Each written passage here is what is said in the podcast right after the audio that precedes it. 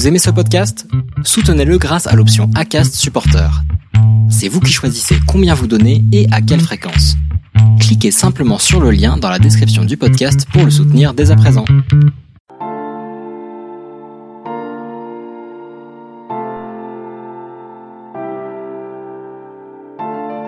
Embarquement immédiat, tout un monde de passionnés. Et c'est ça qui a, qui a vraiment, pense, planté la graine en moi dans le futur. Il fallait que je fasse quelque chose parce que moi j'ai eu beaucoup de chance. Et si j'ai eu la chance et que je, je fais pas, je fais rien avec les privilèges que j'ai obtenus, je me sentirais pas bien. Puis moi j'étais Mhm. comme lui, j'avais vu cette vidéo de, qui était devenue virale, hein, euh, je crois en 2017, de cette tortue qui avait une paille euh, qui était coincée dans le nez d'une tortue. Coronavirus à fond. Euh, ça veut dire que euh, nos- notre marché cible, qui est euh, tout le secteur hôtelier, restaurant, café, bar, c'est le secteur qui est fermé et affecté le plus. Et on a, moi, nous deux, on a, envie de retourner au Vietnam pour pouvoir apporter notre connaissance et savoir pour le Vietnam, pour aider le Vietnam à se développer et pas forcément être connu pour être des pollueurs, etc. Mais pour une fois avoir une solution qui sera internationale et qui va pouvoir résoudre un problème mondial.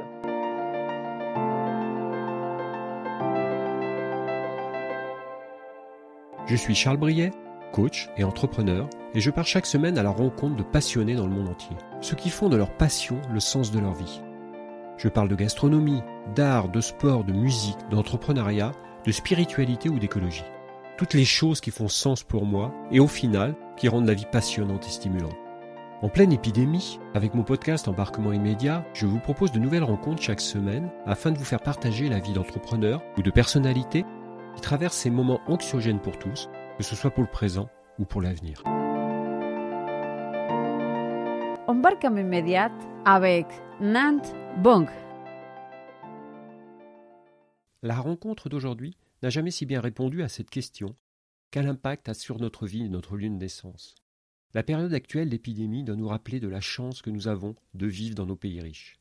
Ne perdons pas de vue qu'une partie de notre réussite, nous la devons au hasard de l'endroit de notre naissance. Pour ma part, j'essaie de m'en souvenir le plus souvent possible, de transmettre ce message et d'agir, en devenant conscient de ce qui se passe sur la planète, en partageant et en étant heureux tout simplement du moment présent. Car ce sont nos petites pierres individuelles qui feront notre société de demain. J'ai la chance de naître au bon endroit. C'est avec cette phrase que Nat Vong a débuté notre entretien. Car c'est tout jeune qu'il a pris conscience de sa chance de vivre ses premières années en Suisse, après que ses parents aient fui le Vietnam à bord des boat people des années 80. Ce qui fait sens pour lui et nourrit sa passion, c'est justement ce sentiment que quand on a cette opportunité, on doit faire quelque chose pour avoir un impact sur le monde. Je vous propose de suivre Nat Wong pour un voyage d'expérience de la Suisse au Japon pour aboutir au projet qui fait sens pour lui au Vietnam, la création d'une entreprise sociale à impact, un rêve devenu réalité, The Happy Turtle. Vous le savez, chaque semaine je pars à la rencontre des passionnés du monde. C'est justement au Vietnam que Nat a développé son concept de paille biodégradable. Il associe ce qui fait sens pour lui, la lutte contre la pollution par le plastique, particulièrement dans nos océans, et le soutien aux producteurs locaux au Vietnam. Il continue parallèlement de développer son association Water Inception avec la mise en place d'un procédé révolutionnaire de transformation d'air en eau qu'il a installé dans les camps de réfugiés syriens au Liban. Mais avant de retrouver Natwong, je tenais à vous remercier pour vos messages et vos écoutes toujours plus nombreuses. Mais pour continuer à faire grandir notre communauté et à découvrir des personnalités toujours plus inspirantes, je vais vous embêter 5 minutes, mais c'est très important pour moi. Si vous pouvez y mettre 5 étoiles et un commentaire sur votre application Apple Podcast, c'est super sympa. N'oubliez pas non plus de vous abonner pour recevoir la newsletter du podcast et être informé des nouveaux épisodes. Donc abonnez-vous directement sur notre site web embarquement immédiat-du6podcast.com. Allez, retrouvons tout de suite Nat Wong pour une belle rencontre inspirante. Bon voilà, voici présenter, puis après tu nous présenteras la startup que tu as créée, le projet que, tu as mis en place et, comment tu la transformes euh, bah, en entreprise euh, qui, qui donne du sens et une entreprise sociale. Tu nous expliqueras ton parcours entre, entre le Vietnam et, et la Suisse, si j'ai bien compris. Excellent, ouais, avec plaisir. Toi, tu es, né au Vietnam, c'est ça? J'ai Ah, des pardon. origines vietnamiennes. hein. Mes parents, en fait, euh, ils viennent du- du- d'une ville qui s'appelle Cama au sud du Vietnam. Et euh, j'ai une petite ville, il y a environ un million d'habitants au sud du Vietnam. Ouais, quand même. Et euh, en fait, après la guerre, les parents du Sud, justement, étaient du côté qui ont perdu la guerre. Du coup, les, ils commençaient à avoir vent autour de 1979 que les Nordistes descendaient au Sud et qu'ils expropriaient des terres, qu'ils s'ac- accaparer des choses et pire. Du coup, ils ont eu peur et ils ont eu l'opportunité en fait de trouver, on va dire, des passeurs qui, qui leur ont promis euh, de- d'avoir des meilleurs jours et de partir en bateau. D'accord. Ils faisaient quoi? Ils faisaient quoi tes parents? À mes parents, ils, mon père avait euh, 26 ans, ma mère euh, 19-20 ans. Ah oui, j'étais tout jeune. ouais, tout jeune, ils avaient, ils avaient, ils avaient des petits boulots, euh, voilà quoi. Ma mère, je elle vendait des cigarettes, enfin bref. D'accord. Et, et- et du coup, ben, fraîchement mariés, euh, ils ont, ils ont décidé de, de partir, etc., avec euh, des membres de, de la famille, surtout du côté de mon père, des oncles, des tantes. euh, et ils sont pris un bateau. Donc, selon leur récit, ils ont pris un bateau qui avait, il y avait environ 300 personnes sur le bateau. Mhm. Et ils sont partis au large pendant, je crois, environ 4-5 jours. Et ils ont fini en... En fait, ils sont arrivés, ils ont trouvé une plateforme pétrolière malaisienne D'accord. qui a décidé en fait de, de les, de les sauver en fait. Et du coup, ils ont, Ouais. ils ont pu monter sur cette plateforme. Et de la plateforme, ils ont, euh, ils ont été envoyés euh, dans un bateau, mais c'était... euh, ils ont eu vraiment de la chance parce qu'ils me disaient que sur le chemin, en fait, à cette plateforme, ils s'étaient fait attaquer trois, quatre fois par des, Les pirates, non? Ouais. des pirates, euh, exactement. Et vraiment, quand ils avaient, euh, quand ils sont arrivés, ils avaient plus rien. C'est des boat people en fait. C'est Go People, exactement, voilà. Et, et ils ont, ils sont, euh, ils se sont fait amener donc en Malaisie. Alors ils m'ont dit qu'au début, le gouvernement malaisien ne voulait pas, etc. Finalement, le, le capitaine a fait jouer ses relations. Euh, et euh, ils ont pu arriver sur, sur, sur, le territoire malaisien. Et de là, en fait, on a été transféré à Kuala Lumpur dans un camp de réfugiés. Alors ils sont restés quelques mois. Et en fait, moi, je suis né dans ce, camp de, réfugiés à Kuala Lumpur. Et, moi, en fait, j'ai bien sûr aucun souvenir parce que vers, vers, en fait, j'avais environ deux mois et demi, la Croix-Rouge a accepté quelques familles. et nous, on a eu la chance, en fait, d'être envoyés en Suisse. Donc, j'ai une partie de ma famille qui a fini aux États-Unis. Ils sont d'ailleurs encore à, Seattle. Mais nous, on est arrivés, en fait, ben, à Genève, ensuite à Versoix. Euh, mais assez rapidement, euh, on est arrivé à Nyon où j'ai grandi. Donc Nyon, c'est vraiment euh, ma, ma hometown. D'accord. J'ai fait toute mon éducation scolaire jusqu'au... On est à côté de Genève, hein, c'est ça, hein, pour les gens qui connaissent pas, c'est à côté de Genève. c'est- ça, on est entre Genève et Lausanne, on est à, un quart d'heure de Genève. J'ai fait toute mon éducation jusqu'au gymnase, comme je disais, lycée, et après j'ai pu, j'ai étudié l'économie, j'avais un petit intérêt pour ça, et, et j'ai fait HEC en fait. Donc j'ai fait HEC à Lausanne. Euh, et euh, en fait, c'est un, parcours qui a, enfin, l'étude universitaire a duré environ euh, 4-5 ans. Euh, j'avais fait un échange en plus sur la dernière année et je suis allé au Chili, à. Santiago. Alors c'est là que j'ai un peu appris l'espagnol. Et en fait, en finissant, en, ay- en ayant obtenu mon, mon master, j'avais pas vraiment des idées précises. Alors j'étais tout de suite un peu un, mouton noir parce que moi, euh, je voyais un peu les, les, étudiants, ils étaient tous intéressés pour des postes dans des banques ou d'entreprises de, consulting, etc. Et moi, moi je, je voyais vraiment pas l'intérêt. Et du coup, ben, en sortant de là, j'avais pas trop d'idées. Donc, euh, qu'est-ce que j'ai fait? Ben, à ce moment-là, j'avais une copine qui était japonaise et je me suis dit, ben voilà, euh, dans le doute, je vais aller au Japon. En plus, c'était un pays que je voulais visiter depuis longtemps. Donc, je suis arrivé à, Tokyo en, en 2007. Euh, là-bas, j'ai commencé euh, tout simplement en faisant un stage. J'ai été dans une école pour apprendre un peu de, un peu de japonais. Alors, mon japonais n'est pas, pas formidable et en plus, je suis en train de l'oublier tous les jours. Mais euh, ça m'a permis, en fait, à travers ça, à travers des rencontres sur place, après avoir étudié un petit peu, de, de trouver euh, des, mes premiers, mon premier boulot au Japon euh, où j'ai euh, travaillé en fait dans une boîte de d'IT en tant que commercial. Parce que moi, avec. HEC, j'avais pas, pas forcément des connaissances techniques. Voilà, j'arrivais un peu à me défendre dans la vente et du coup, j'ai été engagé dans une boîte qui s'appelle Systems Go et qui, c'était une petite entreprise, hein, mais de fil en aiguille, je suis entré dans une, une start-up qui était fondée par deux Français, très sympa, Ah, euh, une entreprise qui, qui s'appelle euh, Wiscorp et qui est encore euh, existante. Et là-bas, pareil, commercial. Là, par contre, on vendait des, des sites web. Donc, je vendais leurs services de développement web. Et pendant que je vendais ces services, je sais pas, j'ai eu un jour une, une sorte d'illumination après que le, il y a eu un tremblement de terre. Et ce qui m'avait frappé, C'était Fukushima ou c'était avant? Non, ça, justement, à Fukushima, j'y viendrai, mais c'était avant. Ah, c'était avant, d'accord. Euh, ce qui m'avait vraiment surpris, c'est que moi j'arrivais au Japon, je suis arrivé comme je disais en 2007, et, et avant l'ère du iPhone, et je voyais déjà des, des, Japonais qui prenaient leur mobile et qui, euh, qui ressemblaient à un clip, hein, c'est les, les, pliables, là. Et, déjà ils payaient leur menu euh, McDo avec ça. Alors j'étais là, ok, waouh, c'est vraiment une nouvelle dimension ici. Et ensuite, donc je reviens à ce tremblement de terre, je regarde les Américains qui font énormément de dons par SMS. Alors c'est un truc qui, qui, me surprend. Je me dis mais c'est c'est cool, c'est vrai, c'est facile, à, ça a l'air facile à faire.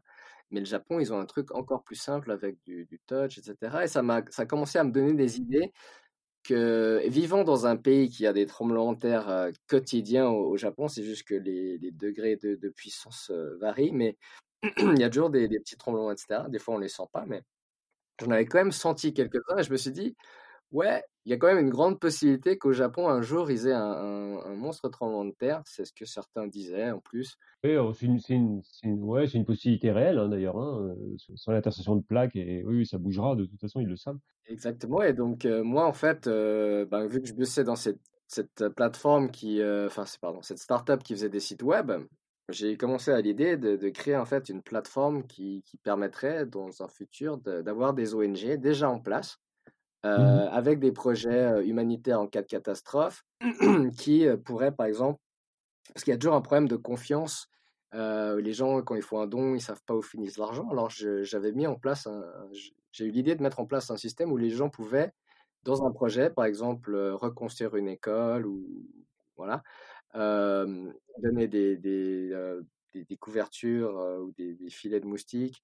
vraiment, les gens pouvaient choisir comment ils voulaient que leur argent soit dépensé. Ils pouvaient choisir leur projet. Dans le projet, ils rentraient dans le projet. une vision sur les investissements. Euh, ouais, alors à l'époque, on n'avait pas encore pu. Euh, enfin, c'était vraiment. On avait juste des photos, mais euh, les gens pouvaient voir le projet dans son entier et choisir, par exemple, si c'était le projet, de construire une école, etc. Ils pouvaient dire bon, là, moi, je veux contribuer pour les cahiers, les stylos, les sacs à dos ou la chaise, la table, etc. Et autour de ça, il y avait il y avait en fait euh, un, ce qu'on appelle en français la ludification, mais en, anglais c'est gamification, qui est un concept euh, qui, qui, est très intéressant parce que moi à la base c'est vrai que j'ai un passé de, de, gamer. La gamification, ce qui est intéressant, c'est qu'ils ils prennent des éléments de, on va dire, de progression qui viennent des jeux vidéo et on essaye d'appliquer ça en fait dans un contexte qui n'a rien à voir avec les jeux vidéo, mais dans le but de motiver les gens à faire plus que ce qu'ils feraient. Et ça, cette idée, elle m'est venue d'une campagne de publicité de, Volkswagen à l'époque qui, s'appelle The Fun, euh, The Fun Theory, qui disait tout simplement que la manière la plus simple de changer le, comportement des gens, c'était en fait de leur faire faire quelque chose de fun. Alors, ils avaient fait une vidéo euh, tout simplement euh, de gens qui sortaient d'une d'une sortie de métro. Ils avaient le choix entre les escaliers et l'escalator. Et dans un temps, en fait, on va dire normal, beaucoup plus de gens prenaient les escalators. Et en fait, ils mmh essayaient de voir comment ils pouvaient faire que plus de gens prennent les escaliers. Donc, ce qu'ils ont fait, c'est qu'ils ont transformé les escaliers en piano géant. Et donc, chaque fois que quelqu'un montait une marche, ça faisait ding dang dong. Oui, ils ont trouvé le côté ludique, ludique des jeux, en fait.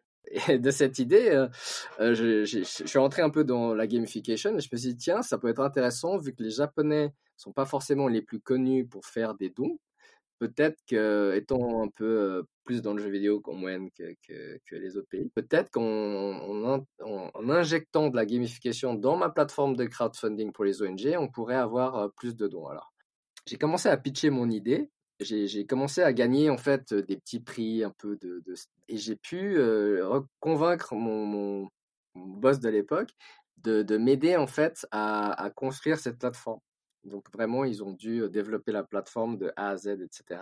On a, à la fin, on a soutenait une trentaine, on, a aidé une trentaine d'ONG, par exemple Médecins du Monde, Claire International, construisait le truc. Et c'est là, en fait, pendant qu'on construisait la plateforme, que il y a eu le tremblement de terre de, de Tohoku, Fukushima, etc. Donc je me souviens très clairement ce jour parce que voilà, j'étais dans un, j'étais dans un café, je voyais commencer les lampes qui commençaient à bouger, j'étais là, ok, bon, ça a passé, ça passait pas. Euh, je voyais les staffs qui disaient sortez, sortez, euh, etc. Je, je suis sorti dans la rue, il y avait plein de gens dans la rue, Puis on commençait à voir des, des hauts bâtiments ondulés. On était là, ça y est, c'est l'apocalypse. Euh, mais finalement, à Tokyo, on a eu de la chance parce qu'on était quand même euh, à plus de 200 km euh, du, du, du, centre 0.0. Il y a eu quelques trucs cassés, mais et les constructions, les constructions à Tokyo sont, sont, sont faites pour résister au tremblement de terre depuis des, ouais, depuis des dizaines d'années déjà ils construisent dans ce dans cette optique-là de toute façon. Mais, ouais, mais, surtout, on a on n'a pas eu de, de, tsunami donc qui est arrivé à Tokyo donc ça clairement on était on a eu beaucoup de chance. Et ce jour-là, il était c'était un jour incroyable. Je veux dire au Japon. Euh, les métros et les trains sont super en place et ce jour-là tout était arrêté donc j'avais jamais vu autant de gens marcher dans la rue en plus il faisait froid je me souviens euh, et j'avais entendu des récits de gens qui avaient dû marcher pendant une quinzaine d'heures avant d'arriver chez eux. Enfin, c'était violent ce jour-là. Moi, j'avais marché une heure, j'en pouvais plus. Euh, enfin, j'exagère, mais euh, c'était vraiment l'apocalypse. Et puis là, vu que les mobiles, en fait, ben, euh, ils n'avaient pas coupé les mobiles, mais c'est vrai que vu que tout le monde était un peu inquiet, euh, contactait tout le monde, tout le monde avait plus de batterie. Euh, donc en fait, euh, on voyait des gens faire la queue en fait dans des, des cabines téléphoniques. C'est un truc qu'on n'avait jamais vu depuis plus d'une l'invention du mobile, quoi. On a continué, justement, ça nous a donné plus de motivation, mais ça nous a quand même pris un certain temps, hein, parce que j'avais pas toutes les ressources de l'entreprise pour, pour, ma plateforme. On a réussi à lancer le site une année après. On a pu collecter voilà, des, des centaines de milliers euh, de, de, yens japonais pour, pour une trentaine d'ONG. Donc j'étais très fier et grâce à ça. Ah, c'est bien. Mmh en, 2000, euh, en 2011, je reçois un email euh, qui, qui venait un peu du, je crois que c'était de l'ambassade suisse, qui, nous, invitait en fait parce qu'il y avait euh, professeur Klaus Schwab euh, du World Economic Forum qui, venait euh, à Tokyo et qui, allait parler d'un projet qui s'appelait à l'époque enfin qui s'appelle toujours les Global Shapers. Alors moi j'étais intrigué. Euh, le World Economic Forum, pour moi dans ma tête c'était des globalistes, etc. Je j'avais pas une idée, j'avais pas on va dire une image très positive de l'organisation. Mais bon, par curiosité, euh, je suis allé et je, je, me suis retrouvé dans un hôtel euh, avec euh, d'autres global enfin d'autres, on va dire, gens qui avaient reçu le même email que moi. Personne ne se connaissait, etc. Je leur demandais c'est quoi cette histoire et personne ne savait rien. Et du coup, on s'est retrouvé dans cette salle avec il y avait l'ambassadeur suisse qui était au Japon à l'époque et le professeur Schwab qui commençait à nous expliquer un peu euh, ce que c'était les Global Shapers. Alors, en gros, l'histoire, c'est que professeur Schwab a, un, avait créé un réseau qui s'appelait les Young Global Leaders. Et euh, il disait que pour euh, faire partie de ce groupe de, on va dire, d'influenceurs euh, dans le business, etc., euh, il fallait que les gens aient entre 30 40 ans. Et, et, et, et, parmi ces gens, il commençait à, à, à un moment, il s'est senti entouré en fait de gens euh, de, à travers tout son réseau qui avaient un peu trop les cheveux gris, mmh euh, comme il disait ça, et il disait tiens, ce serait peut-être bien de d'injecter en fait euh, voilà un nouveau sous-réseau qu'il qu'il allait appeler les Global Shapers, qui allait avoir une catégorie de, de personnes qui avaient entre 20 et 30 ans. Alors moi, à l'époque, euh, j'avais 30 ans pile, donc vraiment, j'ai pu rentrer euh, raclette, raclette. Euh, et euh, je me suis retrouvé dans ces Global Shapers. J'étais le seul étranger au Japon. Tous les autres étaient japonais, bien sûr, et, et, mais pas tout le monde parlait anglais. Donc c'était un peu compliqué, mais au début, je savais pas dans quoi je me, mêlais, mais j'aimais bien le concept que les, les, les, jeunes qui faisaient partie de ça, ou les gens qui ont été sélectionnés à la fin, avaient tous des entreprises sociales, avaient soit fondé une ONG, etc. Et j'ai vraiment rencontré au Japon des gens euh, super intéressants. Il y avait euh, une fille qui s'occupait d'enfants en Mongolie qui vivaient euh, dans les souterrains, etc., qui étaient sans abri.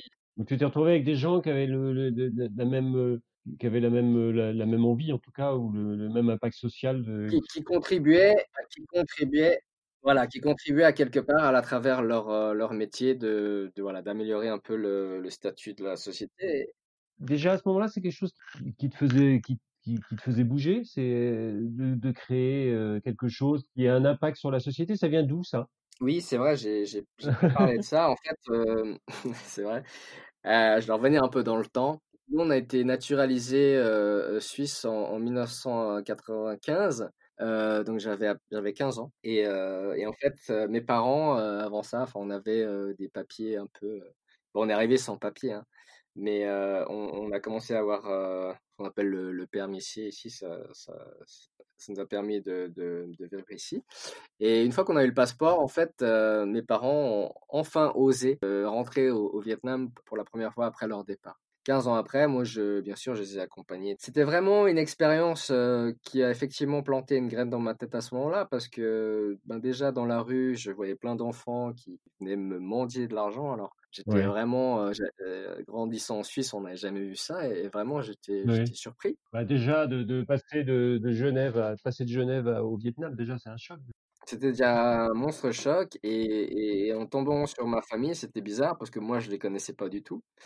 Euh, mais j'avais des cousins, etc., plus jeunes, euh, qui étaient là. Et je me souviens d'une, je me souviens d'une petite anecdote. En fait, mon, mon, cousin, je crois que j'avais 15 ans, lui, je crois qu'il avait 8-9 ans. Et il me dit, ouais, on va jouer aux échecs, etc. Je fais, ah ouais, c'est cool. Je connais un peu les règles, je n'étais pas bon. Mais je me disais, le petit gosse, il est sympa, je pense que je vais le battre facilement. Et en fait, non, il m'a, il m'a complètement explosé, en fait. Euh, donc, euh, c'est, bête, mais cet, euh, cet incident m'a fait penser. Je me suis dit, tiens, peut-être que mon cousin, en fait, il est peut-être plus intelligent que moi. Et, et je me suis dit, c'est fou quand même. Moi, j'ai, j'ai grandi en Suisse. J'ai, j'ai jamais fait le choix de, de grandir en Suisse. Lui, ses parents, il, lui, n'était pas encore né quand je suis parti. Donc, mais lui, il a jamais eu ce choix. Et je m'étais dit, waouh, c'est fou, si, si mon cousin peut-être euh, avait grandi en Suisse, etc., peut-être qu'il aurait pu euh, euh, avoir une carrière un peu plus vraiment différente. Et c'est ça qui a, qui a vraiment, je pense, planté la graine en moi que dans le futur, il fallait que je fasse quelque chose qui... qui... qui. ait du sens en tout cas. Qui ait du sens et qui, qui redonne, parce que moi j'ai eu beaucoup de chance. Et si j'ai eu la chance et que je ne fais pas, je fais rien avec les privilèges que j'ai obtenus, je me sentirais pas bien. Et, et, et, donc, fast forward dans le temps, quand je suis venu chez Peur, moi j'étais content parce que j'avais, je me sentais entouré de personnes qui avaient le même désir de vouloir faire quelque chose pour la société. Partais du postulat que, bah, en fonction de, de, du, du, lieu où on est ou du pays où on est, on n'a pas tous les mêmes chances et, et, qu'il faut, faut, essayer de partager ça et partager euh, ceux qui ont plus de chance, partager en, tout cas le, le plus qu'on a avec ceux qui ont moins de chance. voilà, ouais, exactement. Et donc, la plateforme lancée, on a, on a fait ça pendant 3-4 ans, jusqu'en 2015. Et ce qui était malheureusement l'intérêt général envers le Japon, maintenant plus personne parle de Fukushima, hein, même si ça continue, il continue à déverser des millions de litres d'eau contaminée dans l'océan. Et, et mais en fait, malheureusement, ça voulait dire que ma plateforme recevait moins de visites, etc., moins de dons. Et il y a eu un moment où j'ai dû prendre la décision de, de, fermer le site parce que euh, on ne recevait plus assez de dons. Et... Donc c'était un moment assez difficile. Tu as vécu ça comme un échec ou tu as vécu ça comment de ton côté? Ouais, ben, un échec. Euh, moi, moi, je suis assez positif envers euh, les échecs, mais c'est vrai que sur le moment, j'étais un peu triste parce que c'était mon bébé, en guillemets, et puis le. Et la réalité était ça, et du coup, j'ai dû, j'ai dû réfléchir à ce que j'allais faire après. Donc, à ce moment-là, les réseaux sociaux, euh, Facebook, euh, Twitter, etc., commençaient à débuter. Et en fait, pour promouvoir mon, mon, site web, euh, à ce moment-là, j'avais j'avais utilisé les réseaux sociaux. Et donc, je, je bénéficiais un peu d'une expérience sur Facebook, Twitter, que peu de gens avaient encore à l'époque, ou pas énormément. Et du coup, je, je, me suis un peu reconverti en consultant en web marketing pour, mmh pour différents clients. Donc, j'étais vraiment en mode consultant indépendant. Euh, et, en fait, un ami en Suisse euh, se disait un peu les mêmes choses à ce moment-là. Il, avait, euh, était aussi un peu dans le web marketing. On s'est dit, tiens, ben écoute, moi j'ai passé 8 ans au Japon, c'était cool. Euh, ce moment-là, j'avais plus cette première copine. Hein. Donc je me suis dit, bon, ben 8 ans, c'est pas mal au Japon. Et j'adore, franchement, c'était les meilleures années de ma vie. Mais je me suis dit, il, fallait peut-être que, je passe à quelque chose. Donc, je me suis dit, je vais, je vais, je vais aller en Suisse. En 2015, je suis rentré en Suisse et on a, on a monté voilà, une petite entreprise de, consulting. Et, et, en fait, on a eu des, petits différents. Et moi, j'ai finalement monté ma propre structure qui s'appelle qui s'appelle Digital Inception. Et, j'étais lancé en fait sur cette carrière un peu de, de, de, de, de, consulting de web marketing. Et moi, dans mon esprit, je, je voulais arriver à un point où je devenais un, un, un nomade digital. Je sais pas si tu euh, connaissent, mais, euh, mais c'était un peu mon rêve. Je me disais, tiens, ça pourrait être génial. Je trouve des clients en Suisse et ensuite euh, je peux aller au Vietnam, etc. Donc je rêvais d'aller au Vietnam parce que c'est vraiment un pays que, que j'adore. Tu as appris le vietnamien? Tu connaissais le vietnamien? Tes parents te l'ont appris ou, pas du tout? Ah oui, alors oui, c'est le vietnamien. En fait, je, je, je l'ai toujours parlé avec mes parents et je le parle ah, encore aujourd'hui. Mais ouais, c'est ça m'a permis un peu de, de garder la langue et j'ai de la chance parce qu'il n'y a pas tous les parents des boat people, euh, des secondes générations comme on est, qui, qui, Ont, fait. J'ai des amis de mes parents qui avaient peur justement de d'impacter négativement le français de leur enfant. Du coup, ils leur parlaient qu'en français. Et puis du coup, maintenant, ils parlent pas vietnamien et c'est dommage. Faut qu'ils s'intègrent au, mieux dans la, dans la population, enfin, mmh. en France, quoi. Oui, complètement. Mais, mais ça, c'est souvent les parents qui sont éduqués euh, parce qu'ils peuvent leur parler en français. Mes parents, ils parlaient pas français vraiment, donc il n'y avait pas de choix. ils, parlaient vietnamien. Mais euh, avec mon frère, euh, bah, j'ai un petit frère qui a 6 ans de moins de moi et qui, avec qui, au début, on parlait qu'on était tout, tout, tout petit en vietnamien, mais en grandissant, ben, on choisit un peu naturellement la langue où on peut le mieux communiquer. Oui, complètement. Euh, bon, ça va, mes parents me tapaient pas sur les doigts quand on parlait français. Euh, voilà. et du coup, euh, mais il y avait quand même un truc qui m'intéressait parce que moi, j'étais j'étais intéressé par tout ce qui était un peu vie autonome. J'étais tombé en fait sur une vidéo d'un espagnol, d'un inventeur espagnol qui, dans l'interview, disait qu'il avait fabriqué une machine qui était capable de produire de l'eau potable à partir de l'air. Mmh quoi, ça existe. et, mais je me suis dit, c'est bizarre, j'en ai jamais entendu parler, etc. Donc j'ai un peu investigué à travers le, lien et je suis tombé sur le nom de l'entreprise qui s'appelle Aquair. Et en fait, je les ai appelés. Et c'est marrant, grâce à l'espagnol que j'avais appris à l'époque, j'avais communiqué avec le fils de l'inventeur et je lui ai dit, mais monsieur, votre machine, j'ai vu sur, sur l'interview de votre père, est-ce qu'elle existe vraiment Est-ce que je peux la voir? Et il me disait oui, bien sûr, mais il faut, faut, que tu viennes, faut que tu viennes en Espagne, à Séville. Mmh J'étais ah, ok. je me suis dit waouh, c'est pas possible, il faut que j'aille voir ça. Alors c'est vrai qu'il n'y a pas tout le monde qui l'aurait fait, mais je me suis dit, voilà, sur un malentendu, Séville, il y, a, des trucs sympas à voir, à visiter. On peut toujours visiter la ville. et du coup, je suis allé, c'était décembre 2016. Séville, très bonne, très jolie ville d'ailleurs. Je vous recommande si, si t'es jamais allé, mais si, je connais bien. Ouais. J'ai rencontré donc l'inventeur, son fils, qui m'a amené à l'usine. Il m'a montré la machine. Il a montré la machine. Donc, je vais peut-être expliquer rapidement comment ça marche. Donc, en fait, ces machines, elles, en fait, c'est des genres de déshumidificateurs géants. Ça aspire mmh. de l'air en grande quantité et ça, ça c'est, un peu comme comme dans un frigo. Enfin, il y a un système de refroidissement et l'air qui est filtré à l'entrée avec un filtre en carbone pour justement avoir un air propre qui, rentre dans la machine, euh, et souffler sur une, euh, des lamelles qui sont refroidies. Et en fait, tout simplement, les, les lamelles commencent à, enfin, sur, les lamelles commencent à se former des gouttes qui tombent dans un réservoir. Et ce réservoir, en fait, est, enfin, on pouvait donc verser de l'eau directement de la machine. Euh, avec de l'eau qui était fabriquée à partir de l'air. Donc j'ai demandé à tester l'eau si possible, et donc il me verse un verre d'eau et je, bois. Et là, waouh, je me dis, pas de goût bizarre. Incroyable. Et, et c'est là que j'étais vraiment vendu. Je dis, mais monsieur, c'est pas possible, vous avez cette invention, vous pouvez faire de l'eau n'importe où. Euh, il, disait que, bah, dans, dans l'interview, il disait que justement, ils arrivaient à produire de l'eau même dans le désert. Donc moi, mmh j'étais vraiment impressionné. Et, euh, et donc, en fait, euh, je lui ai dit, mais monsieur, bah voilà, j'habite près de Genève, il y a beaucoup d'organisations internationales, l'UNHCR, la Croix-Rouge, je vais essayer d'aller les voir en rentrant et puis voir s'ils seraient intéressés par vos machines.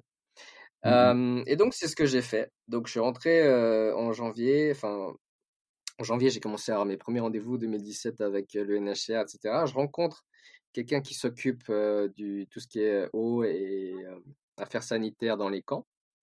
Je lui parle de la machine et il me dit Génial, j'ai jamais entendu parler de ça. Je suis Ah bon? Pourtant, c'est votre métier, etc. Enfin bref. Et du coup, je commençais à lui dire, bah voilà, ce serait bien, je pense, c'est d'avoir ces machines dans le camp. Alors, il commençait à me poser des questions, etc. Mais il me disait assez franchement, il me disait, c'est Nat, tu vois, l'HCR, c'est un peu bureaucratique.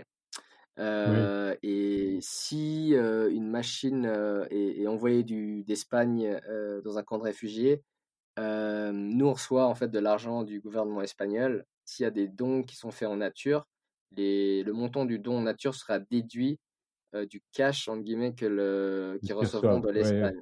Et donc en fait, il me disait que c'était pas c'était pas un super plan pour eux. et il me disait que si je voulais amener ces machines dans le camp, bah, il fallait que je passe par d'autres ONG que, qui étaient déjà présents dans les camps. Donc j'étais là, je suis parti un peu déçu.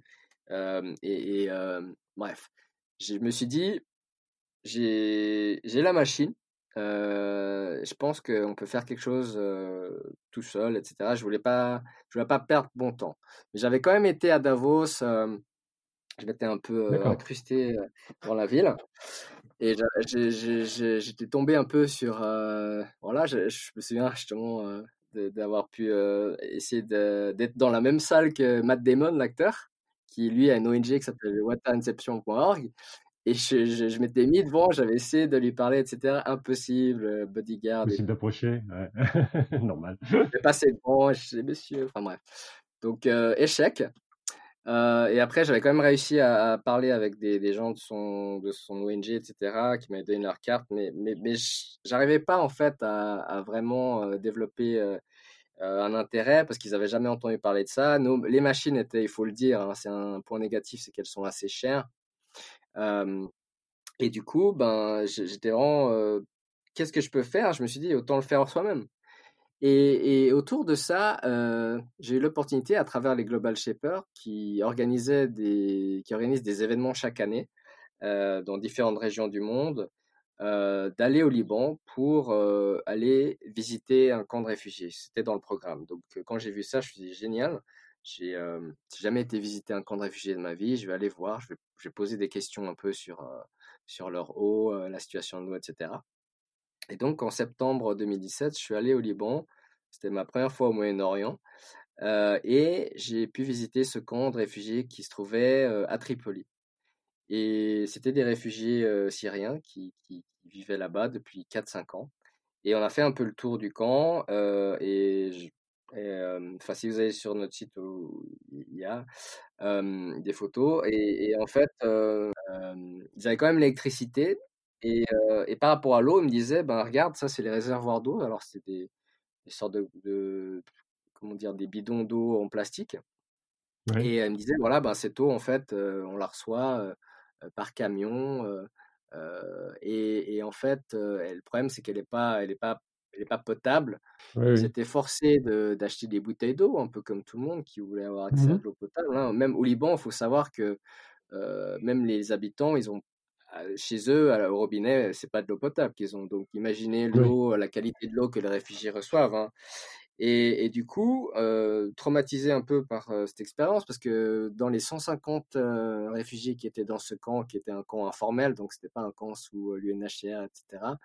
bah en fait, dans les 150, il y avait une centaine qui étaient des enfants. Et il me disait qu'il n'y avait que 20% des enfants qui pouvaient aller à l'école parce qu'ils devaient justement aider les parents à générer un peu de revenus pour pouvoir subsister. Donc ça voulait dire que des enfants vendaient des, des fleurs dans la rue à des touristes, des, trucs un peu comme ça. Et, vraiment, ça a vraiment renforcé ma motivation d'aller de l'avant. Et en rentrant, je me suis dit, ben, je vais monter une ONG j'ai appelé ça Water Inception parce que Inception, en fait, c'est un film que, que j'adore. Oui, tout à fait. ah, il y a un peu l'idée de, de, planter une graine dans l'esprit des gens, etc. Et, vraiment, c'était euh, pour moi important parce que plus j'avançais dans mon projet, plus je faisais des recherches sur la crise de l'eau et plus je me rendais compte qu'on était vraiment euh, dans une situation hyper critique euh, et vraiment, le rapport, le, Global Risk Report du World Economic Forum dit que, enfin, ça fait depuis 4-5 ans que le, la crise de l'eau fait partie des, des, des, problèmes les plus grands que la planète va, va avoir. affronter, quoi. Oui, oui, complètement. Affronter dans, dans, les prochaines années. C'est un problème qui ne partait pas de ce top ce top 5 euh, des problèmes les plus graves. Euh, et je me suis dit, ben, j'ai pas l'argent pour acheter une machine, donc euh, on va faire une campagne de crowdfunding. Et en fait, on a réussi à lever, on avait une target de, de 50 000 euros et on a malheureusement réussi à lever que la moitié. Alors, ce que ça voulait dire, c'est qu'on voulait acheter une machine qui, qui produisait 400 litres d'eau par jour. C'était quand même suffisant. On avait calculé pour que tout le monde ait environ plus de 2 litres d'eau pour boire par jour. Les Global Shippers m'ont beaucoup aidé pour partager ce projet. J'ai été couvert par le, World Economic Forum. Et on a, eu l'argent que j'ai acheté la machine et amené la, machine au Liban. Alors, elle était dans le port de Beyrouth. Une fois, on a pu sortir la machine et euh, justement, j'ai pu, euh, j'ai pu aller voir la machine euh, qui était déjà installée dans le camp. Et donc, quand je suis arrivé, c'était le, le, 23 juin 2019, pardon, on j'ai pu activer la machine moi-même et j'ai pu boire le premier verre d'eau qui sortait de la machine. Donc, on a fumé tout ça, c'était un, Génial. vraiment un Ouais, grand moment. Euh, les, les gens voyaient pas forcément euh, la galère qu'on a vécue pour l'amener, mais elle était là, elle, elle marchait bien, etc. On a pris des photos et, et la machine est toujours dans le camp. Et mes, mes finances personnelles, en fait, commençaient à descendre. Donc j'étais vraiment, j'arrive pas à lever cet argent, c'est c'est difficile pour moi de continuer. Et c'est là euh, euh, un entrepreneur avec des origines vietnamiennes que j'avais rencontré deux ans avant euh, revient du Vietnam et me dit Nat, euh, j'ai envie de te parler d'un projet que je suis en train de faire et c'est contre c'est un truc pour lutter contre la pollution plastique. On vient, on va se boire un café, je, t'en parle. J'étais là un peu intrigué en mode ok qu'est-ce qui va me sortir encore? Et on se rencontre justement c'était en août l'année dernière et il me dit Nat, j'ai euh, j'ai euh, j'ai trouvé en fait euh, un ami au Vietnam qui fabrique des pailles qui sont faits à base de, de plantes, euh, de, et plus précisément de- d'un mix de pommes de terre et de, et de manioc, qui sont des pailles 100% euh, naturelles, sans produits chimiques, et qui en plus se décomposent en un autre jour, et, euh, et même sans danger pour euh, la faune animale. Il me disait, euh, oui, tu vois, quand, les pailles elles tombent dans l'eau, elles se ramollissent, et en fait, même les poissons peuvent les manger sans danger, c'est de la nourriture pour eux, il n'y a aucun produit. Biodégradable complètement, quoi. Oui, oui. 100%. Et moi, j'étais là, waouh, je n'avais jamais entendu parler de ça. C'était un produit vietnamien. Moi, je voulais trouver un moyen de retourner au, au Vietnam. Je dis, ok, let's go. Mais ça existait déjà au Vietnam ou c'est un brevet qui a été déposé ou C'est- C'était c'était déjà utilisé au Vietnam depuis quelques mois, mais c'était vraiment, il avait trouvé euh, son ami qui, qui lançait ça, quoi.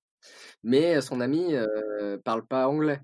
Donc, euh, ses perspectives de d'exporter, d'internationaliser tout ça, c'était pas possible. Et puis, euh, quand il m'avait montré le, le, le packaging vietnamien, j'ai regardé euh, Axel, hein, qui est mon associé, sur les pailles, et je lui ai dit, mais c'est, c'est- on peut pas faire ça. Il me dit, non, mais moi j'ai un nom super cool.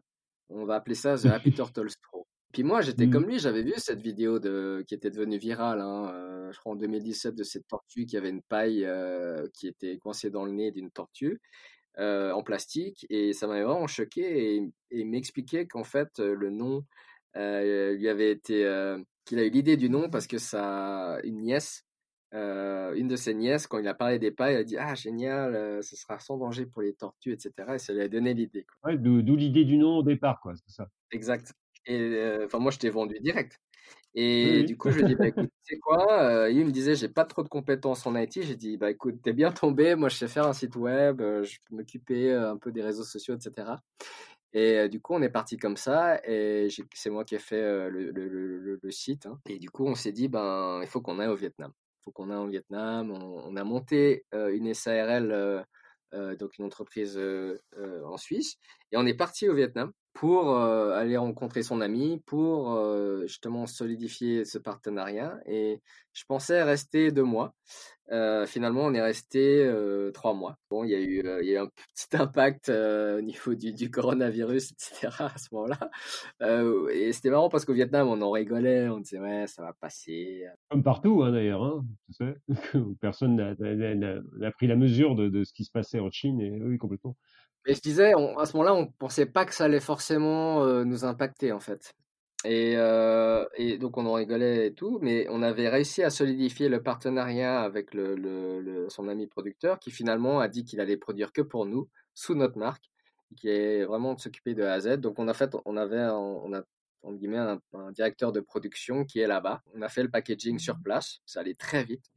On a essayé de faire en Suisse, c'était hyper cher et puis très lent. Euh, mais une fois qu'on est arrivé sur place, tout est allé très vite on a, on a développé justement le packaging euh, de nos pailles et on a envoyé en fait des palettes en Suisse. Donc il y en a, il y en a une qui est arrivée. Oui, j'avais vu sur, je sais plus si j'ai les réseaux sociaux ou sur, je sais plus. Oui, oui, oui, j'avais vu que des palettes qui partaient. Voilà, euh, donc elles sont bien arrivées. Moi, j'ai des cartons à la maison. On est vraiment en mode start-up. Hein. Euh, on a fait nos, premières livraisons et on a deux palettes qui, sont en en ce moment pour, euh, pour la Suisse. Et, c'est là que, voilà, euh, coronavirus à fond. Euh, ça veut dire que notre marché cible, qui est tout le secteur hôtelier, restaurant, café, bar, c'est le secteur qui est fermé et affecté le plus. Donc, donc là, vous avez signé des partenariats déjà ou je sais pas avec euh, des, gens comme McDo ou des, chaînes comme ça? Vous avez déjà des partenariats qui sont en place? On a des clients. Euh, McDonald's, en tout cas j'ai essayé un peu pour la Suisse.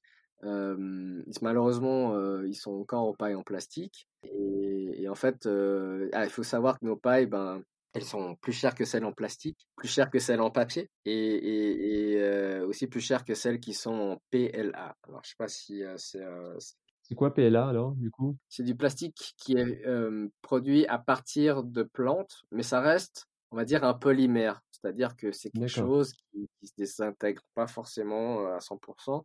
Et il n'est pas produit à base de de pétrole, il n'est pas produit à base de pétrole, mais à base de plantes, c'est ça? Mais ça reste un plastique quand même, c'est ça? Voilà, de l'amidon. Aux yeux de l'utilisateur final, hein, tu, tu, tu peux pas vraiment différencier. Si tu connais un peu les, matériels au toucher, tu verras, mais, mais quelqu'un qui arrive dans un café, un, un, club, on lui donne une paille, il regarde la paille en paille là, pour lui c'est du plastique. Et puis, euh, ce qui est marrant, c'est que maintenant, euh, ceux qui ont passé à, à ce, ces pailles en PLA, ils sont obligés limite d'écrire sur la paille, ce n'est pas du plastique, mais les gens, ils regardent ça et ils se disent, mais c'est quoi ces, ces conneries?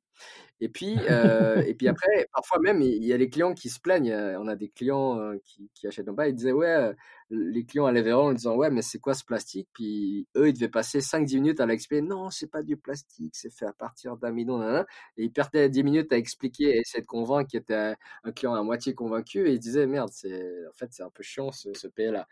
Et, euh, et les, les pailles en papier, brièvement, hein, c'est euh, les papiers, c'est c'est un peu une fausse euh, bonne solution parce que en fait, il y a des produits chimiques qui sont utilisés pour blanchir le papier, de la colle pour coller le papier. Il y a de l'encre qui est euh, sur les, les pailles qui, qui, qui leaks, hein, qui, qui, sont transmis dans le liquide, etc., qui donne un goût de papier euh, également.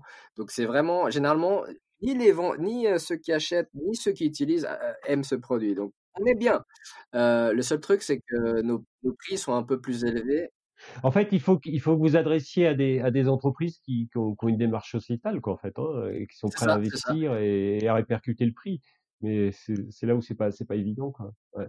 Notre cible, c'est, euh, euh, si on parle hors crise Corona, euh, nos cibles, c'était justement les, les, les, les, hôtels un peu plus 4-5 étoiles, les, les resorts, hein, les, on pensait à approcher, je sais pas, des trucs comme le Club Med, mais, mais on disait déjà tous les bars euh, qui sont sur toutes les plages du monde, ils seraient très, très intéressés par nos pailles parce qu'on est les seuls qui, si ça tombe dans le, euh, enfin, dans le, le sable, hein, la plage, ça, ça reste euh, un aliment complètement biodégradable, compostable, qu'un problème. Et, et justement, les gens étaient très intéressés. Alors, on a eu de la chance, grâce à mes contacts avec le WEF, on a encore eu une vidéo qui a été publiée sur nous et suite à ça, on a eu des demandes euh, depuis les États-Unis, euh, Canada jusqu'en Australie. Quoi. Et on peut la manger? On peut la, on peut la manger cette pâte? Alors on peut tout à fait la manger. Euh, c'est tout à fait comestible. c'est marrant. à quel, à quel goût je... du coup? Bah en fait, c'est un goût assez neutre. Euh, parce que c'est c'est un peu comme euh, ouais c'est comme des, nouilles de riz hein, c'est ça n'a pas forcément un goût très fort et ça prend le goût de la sauce que tu as utilisée. Alors, il y a des gens qui se sont amusés à faire euh, des spaghettis avec. Euh, euh, pour ceux qui connaissent le, le, le, le feu, le, pra, le plat, on va dire, clé du Vietnam, ça, ça passe aussi nickel. Alors, c'est vraiment pour le délire, c'est pas le but hein, des pailles. Et surtout, on les vend pas forcément en disant oui, elles sont comestibles, sans danger pour la faune marine, mais on va pas commencer à dire manger les pailles, etc. moi, je fais la démo. je fais la démo quand je vois des clients, je vais regarder, crack. Mais euh, je la croque. Mais je veux dire, elles sont vraiment safe et, ce qui est génial, c'est qu'elles durent aussi pendant plus de. Moi, j'en ai laissé une toute la nuit dans un liquide, elle est encore nickel. Alors, elle est un peu enflée, mais elle reste imperméable, ce qui permet toujours de, de l'utiliser. Avec une paille en papier, voilà, après 10-15 minutes, ça devient compliqué, etc.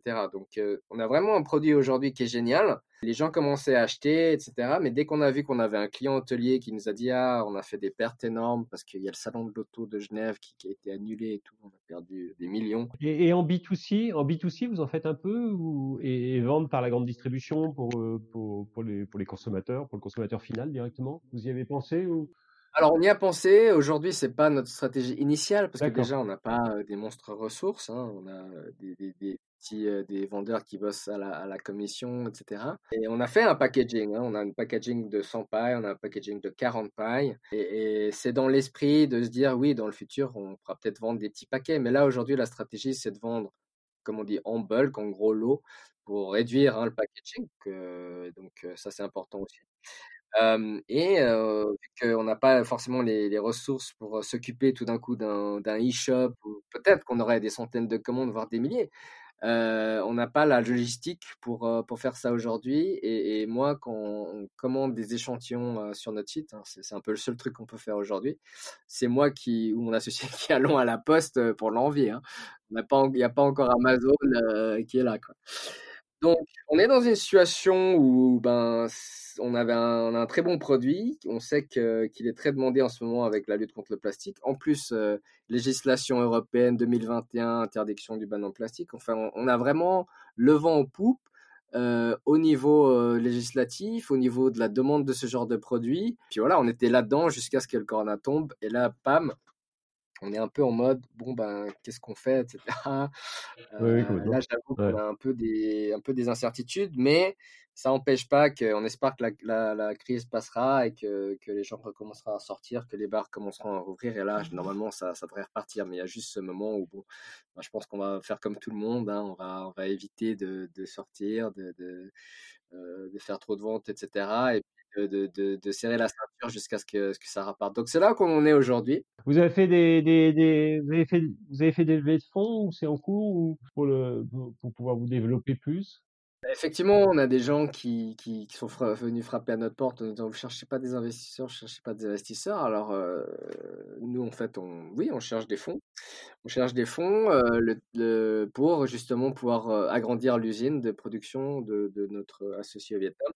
Euh, pour pouvoir produire à plus grande échelle et bien sûr réduire les coûts, etc. Donc euh, on était dans cette optique hein, et, d'ailleurs on est en train de, rédiger ce, business plan. D'ailleurs, c'est un peu le bon moment pour le coup. Oui, complètement. Euh, et on espère ben, pouvoir lever ces fonds un peu, un peu moins d'un million pour, pour pouvoir développer une grande, grande usine et pour passer une, une capacité de production qu'on espère à, un million de pailles par jour. un million de pailles, c'est un conteneur hein, de 20 pieds. Là, vous sous-traitez, vous sous-traitez la production aujourd'hui, c'est ça? Auprès de, auprès de, d'une usine locale. Alors, c'est une petite usine, je suppose, non? Je sais pas comment ça se passe.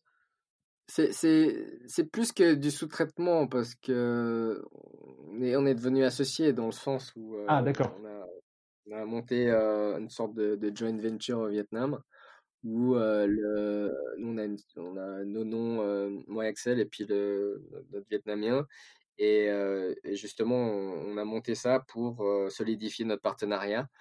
et puis, à travers ça, c'est à travers cette entité qu'on injectera les futurs fonds pour pouvoir agrandir l'usine et faire ça ensemble. Ce qui est important, c'est que nous, on amène vraiment, on va dire, les standards hein, suisses, parce que le, était un peu en mode start-up, le vietnamien, et puis on lui disait, mais tu sais, il faut des certifications, il faut des certifications pour la food safety, pour, pour les États-Unis, du FDA, etc. Et donc, bah, on l'a un peu poussé par rapport à ça. Donc, c'est cool, on a été certifié FDA. Euh, donc on est prêt pour les États-Unis. Euh, pour l'Union européenne, on est encore en train de, de, regarder ce qu'il nous faut, mais on est en train de parler avec SGS, qui est une entreprise de certification en Suisse. Donc euh, c'est encore en processus. Pardon, il y a une partie de vos, de vos bénéfices qui sont versés à des associations ou comment ça se passe? Alors bien sûr, ce que j'ai pas mentionné, c'est que quand on était au Vietnam, on, on, a cherché en fait une fondation ou une ONG qu'on pouvait soutenir par rapport aux tortues, bien sûr. On a trouvé une, une fondation qui est sur une île qui s'appelle Con qui est un peu au sud-est du sud du Vietnam. Et on est allé là-bas, alors on a passé des très bons moments, et on a pu discuter avec bah, justement ces rangers qui protégeaient les, tortues. Et donc on, on, a, initié des conversations en leur disant, bah voilà, on est en train de faire ces histoires de paille, et puis quand on, a, on aura des profits, ben, on serait très ravis de, de vous faire un don, etc. Et, donc on est parti là-dessus. Alors aujourd'hui, on a zéro bénéfice, donc on n'a pas encore fait notre premier chèque.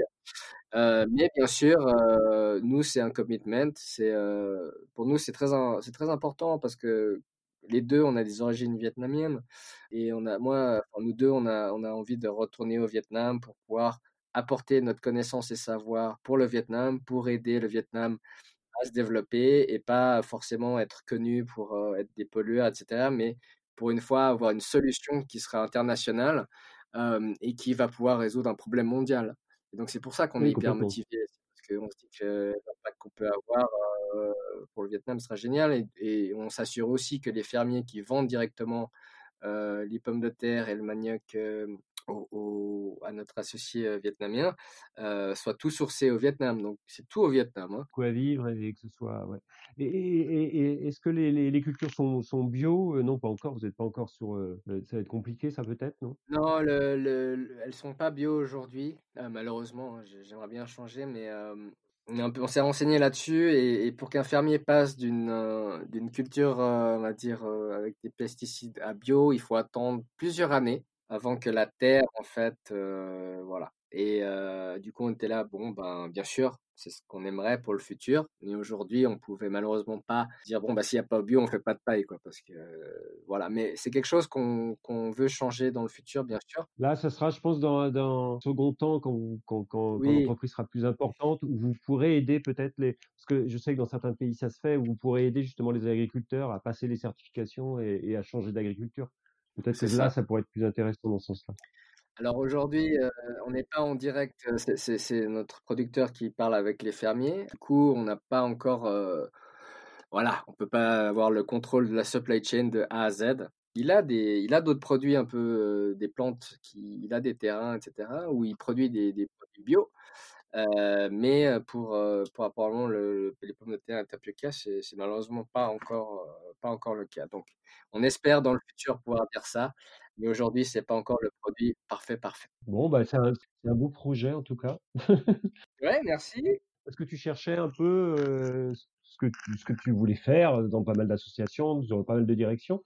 Et, et, là, tu as l'air d'avoir trouvé ta voie et, en tout cas ton projet qui va te motiver pendant quelques années, là, je pense. On est très motivé et on croit beaucoup au destin euh, parce que moi, euh, euh, comme de, mon parcours, je, si je n'avais pas été, euh, je n'avais pas eu cette plateforme de dons, je ne serais pas venu Global Shaper. sans Global Shaper, je n'aurais pas été inspiré pour, pour faire des, des entreprises sociales. J'aurais pas visité euh, le camp réfugié. Je suis tombé sur la vidéo euh, de l'inventeur espagnol. Et mon associé, j'ai pas raconté comment on s'était rencontré, mais c'était pendant que j'étais dans un événement où j'étais en train de présenter Water Inception. Euh, et lui, il était là par hasard. Il se faisait interviewer par un YouTuber qui nous a d'ailleurs aidé pour les vidéos qu'on a produites. Et c'était vraiment, sur le moment, on se disait pas qu'on allait bosser ensemble, etc. Mais voilà, des rencontres dans la vie, parfois, c'est suivi d'une personne, d'une rencontre, d'un bon timing. Et puis, puis là, on est bien, donc je, suis content. On a, on a un très bon produit, on est très motivé, on a, une, on a une, je pense, une bonne histoire authentique.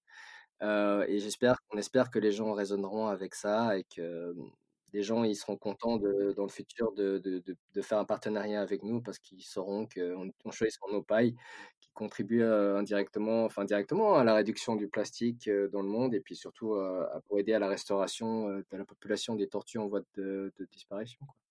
Oui, oui, complètement. Moi, c'est bien, c'est un beau projet. Qu'est-ce qui t'inspire, toi le... Est-ce qu'il y a des choses qui t'ont inspiré, ou des gens qui t'inspirent, ou des lectures qui t'ont inspiré? A... Euh, ben, beaucoup de gens m'inspirent, hein, euh, je veux dire, euh, moi j'aime bien j'aime bien Elon Musk. D'accord. Au début, je je le trouvais pas très, loquace. je je voyais dans ses interviews, il bégayait un petit peu etc. Je me disais: «Tiens, c'est fou quoi, c'est pas un Steve Jobs quand il est sur scène, en fait» et moi j'avais toujours assimilé un peu le fait que les bons parleurs, voilà, un peu plus, successful etc. mais lui, mmh justement introvert. Mais Euh, j'apprécie vraiment le fait qu'il a des idées vraiment euh, hors du commun et qu'il arrive à vendre ça. Donc, ça doit être un excellent vendeur. Hein, mais, oui, oui. Elon Musk, c'est quelqu'un que, que je respecte. et puis, je respecte tout, tout, on va dire, les, même des gens comme Bill Gates, etc., qui ont fait, qui ont fait de l'argent et qui, qui essayent de, de, redonner à quelque part la société. Même Zuckerberg, il a commis, il s'est comité à, à donner aussi, je crois, plus de 90% de sa future dans le futur. Alors bon, c'est un, une personne controversiale, mais je veux dire. en tout cas, il le fait. il le fait, et puis, et puis il a l'intention de, de, repartager ça. Donc, moi, ce qui me dérange, c'est les gens qui, qui s'enrichissent et qui, qui font rien pour la société, en fait. Bien sûr. Pour moi, c'est ça qui, qui, est triste, en fait. Euh, et j'ai pas envie d'être comme ça. Donc, je suis pas, moi, j'ai pas des ambitions de devenir, voilà, milliardaire, etc. Euh, j'ai envie de retourner au Vietnam. J'ai envie de, de, de, passer des années là-bas. Alors là, je suis, je suis, toujours en Suisse. Euh, mais euh, bon, on avait prévu de, de retourner au Vietnam cet été. Peut-être que les choses vont. Bon, on verra comment les choses vont évoluer. Oui, oui. mais mais l'idée, c'est d'être proche de la production et, puis, puis surtout, hein, pas, pas qu'exporter en Suisse, mais aussi au sud-est asiatique. Il y a Hong Kong, Singapour, la Taïwan, le Japon. Hein, ils sont tous aussi en train de chercher des solutions oui, le marché il est mondial. Votre marché est mondial aujourd'hui, donc ça peut être vraiment un beau projet. Oui, complètement. Ça suffit de, de me geler, j'allais dire geler les fesses en Suisse. Et je me réjouis de tourner au Vietnam où là, il n'y a même pas d'hiver. Et en, vieillissant, si je peux dire ça, je me suis dit, tiens, non, c'est quand même bien de rester au chaud. Donc c'est à peu près là où j'en suis. Et puis, merci encore de me laisser partager mon, Merci, merci à toi pour ce partage.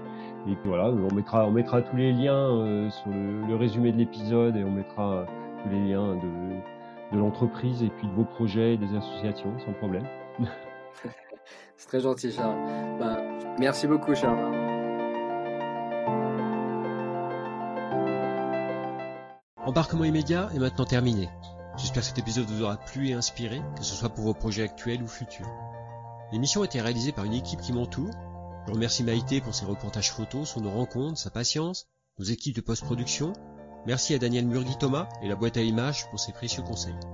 Abonnez-vous et retrouvez toutes les notes de l'épisode, les références de l'invité sur le site embarquement immédiat tout attaché du 6 podcast.com. Vous pouvez me joindre sur les réseaux sociaux, je réponds à tous. Maintenant, si vous aimez notre podcast, la meilleure façon de nous soutenir est de mettre 5 étoiles et un commentaire sur Apple Podcasts, iTunes et les autres plateformes d'écoute. C'est très important pour nous. À très bientôt pour un nouvel épisode. Et n'oubliez pas, l'impossible n'existe que parce que nous n'essayons pas de le rendre possible. Mike.